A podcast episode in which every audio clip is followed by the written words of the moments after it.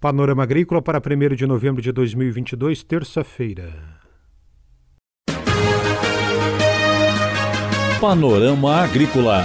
Programa produzido pela Empresa de Pesquisa Agropecuária e Extensão Rural de Santa Catarina.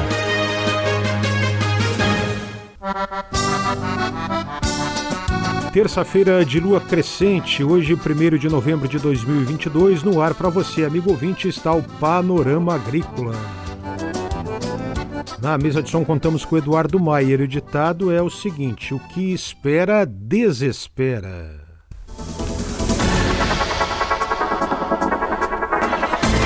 Confira nesta terça-feira aqui no Panorama Agrícola os novos cultivares de banana que vão ser lançados na semana que vem pela Ipagre em Itajaí.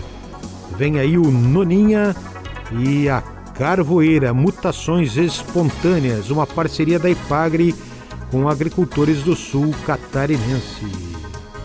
Ouça o Panorama Agrícola na internet, no site da Ipagre, em SoundCloud Panorama Agrícola e no Spotify, plataformas digitais de podcast.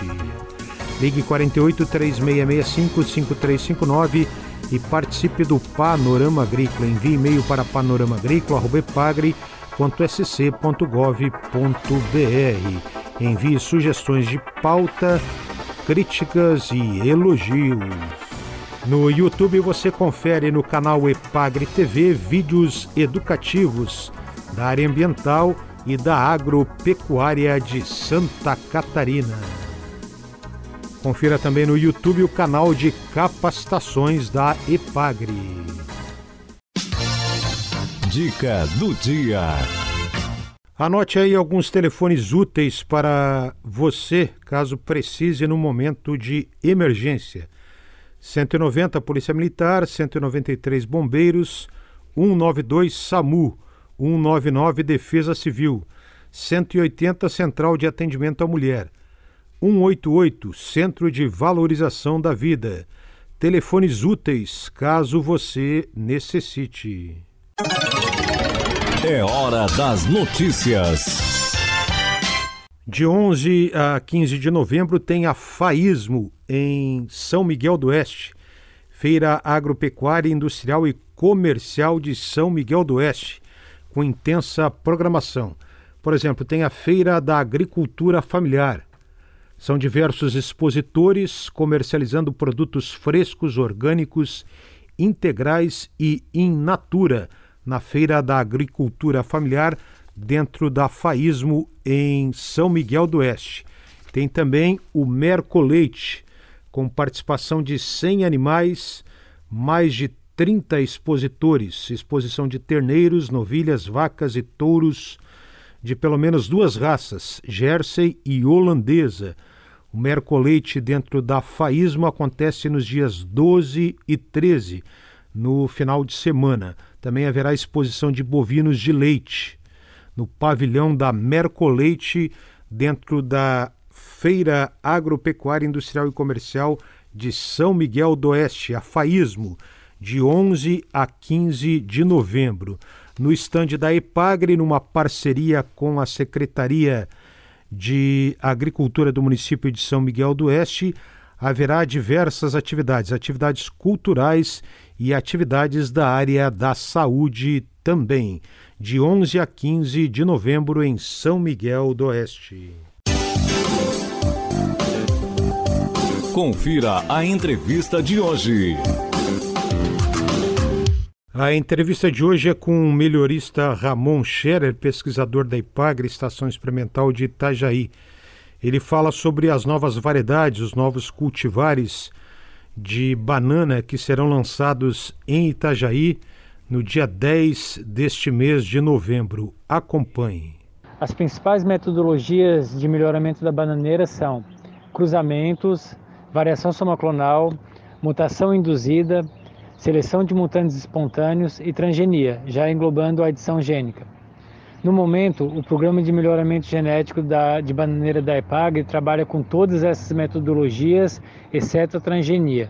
Se nós formos olhar as principais variedades de bananeira de importância agrícola utilizadas ao redor do globo, veremos que a grande maioria das variedades utilizadas, é, em número de variedades e em área plantada, foram originadas da seleção de mutantes espontâneos. Isso ocorre porque nessa metodologia ocorre a seleção de mutantes naturais de variedades que já possuem importância agrícola, ou seja, que apresentam pelo menos uma característica de interesse diferente. É justamente dessa metodologia que as novas variedades de bananeira da Epagre foram originadas, a SCS 453 Noninha e a SCS 454 Carvoeira. Ambas são mutações espontâneas do cultivar Pratanã, selecionadas por dois agricultores do município de Criciúma em parceria com a Epagre. As bananas do subgrupo prata são as mais apreciadas no comércio brasileiro, sendo que a prata anã produz a banana padrão desse subgrupo. Os dois novos cultivares mantêm essa característica do fruto, ou seja, já nascem aptos a abastecer parte desse grande mercado consumidor. Além disso, quando comparados ao cultivar pratanã, o cultivar SS 453 noninha apresenta porte menor cerca de um metro mais baixo que o cultivar Pratanã, maior resistência mal do Panamá e produtividade semelhante ao Pratanã. É, já o cultivar SS 454 Carvoeira é mais produtivo, cerca de 3 toneladas a mais por hectare, mais resistente ao mal do Panamá e levemente mais resistente à cigatoca. Há então a entrevista com o pesquisador Ramon Scherer, da Estação Experimental da Ipagre de Itajaí, falando sobre a noninha e a carvoeira, mutações espontâneas, uma parceria da EPAGRE com agricultores do sul de Santa Catarina. Lançamento dessas novas variedades do subgrupo Prata serão no dia 10 de novembro na Estação Experimental da IPAGRE de Itajaí, num dia de campo sobre fruticultura tropical. Controle da hantavirose em Santa Catarina. Como evitar a doença? Evite contato humano com rato silvestre e seus excrementos. Dentro de casa, coloque toda a comida em sacos ou caixas fechadas, numa altura de pelo menos 40 centímetros do chão. Lave pratos e utensílios de cozinha depois do uso. Não deixe restos de alimentos no chão. Mantenha o local onde vivem os animais sempre limpo, recolhendo sempre a sobra de comida. Garanta a coleta e o destino adequado do lixo. O plantio de grãos deve ser longe de casa. Mantenha a área em volta da casa, como os galpões e os paióis e os alojamentos, sempre limpa, sem mata, pneus velhos ou outros entulhos. Não descanse em locais fechados com restos de alimentos ou grãos. E antes de limpar um lugar que esteve fechado, deixe primeiro ventilar por pelo menos uma hora. Depois da ventilação, umedeça com água sanitária 10%, uma parte de água sanitária para 9 de água e aguarde mais uma hora antes da limpeza do local. Por quê? porque qualquer pessoa pode pegar a hantavirose. Ela acontece o ano inteiro. No entanto, no período de agosto a fevereiro, ocorrem mais casos, porque os grãos estão armazenados nos paióis, trazendo os roedores para perto das pessoas.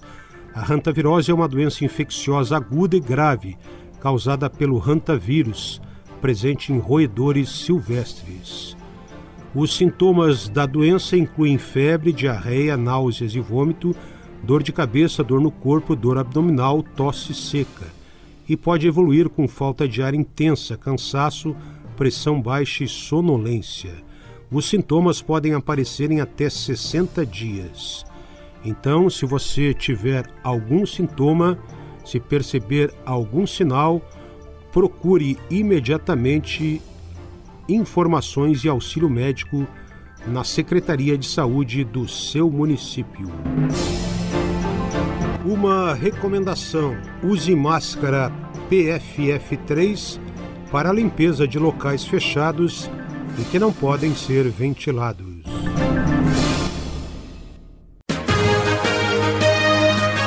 Panorama Agrícola Programa produzido pela Empresa de Pesquisa Agropecuária e Extensão Rural de Santa Catarina.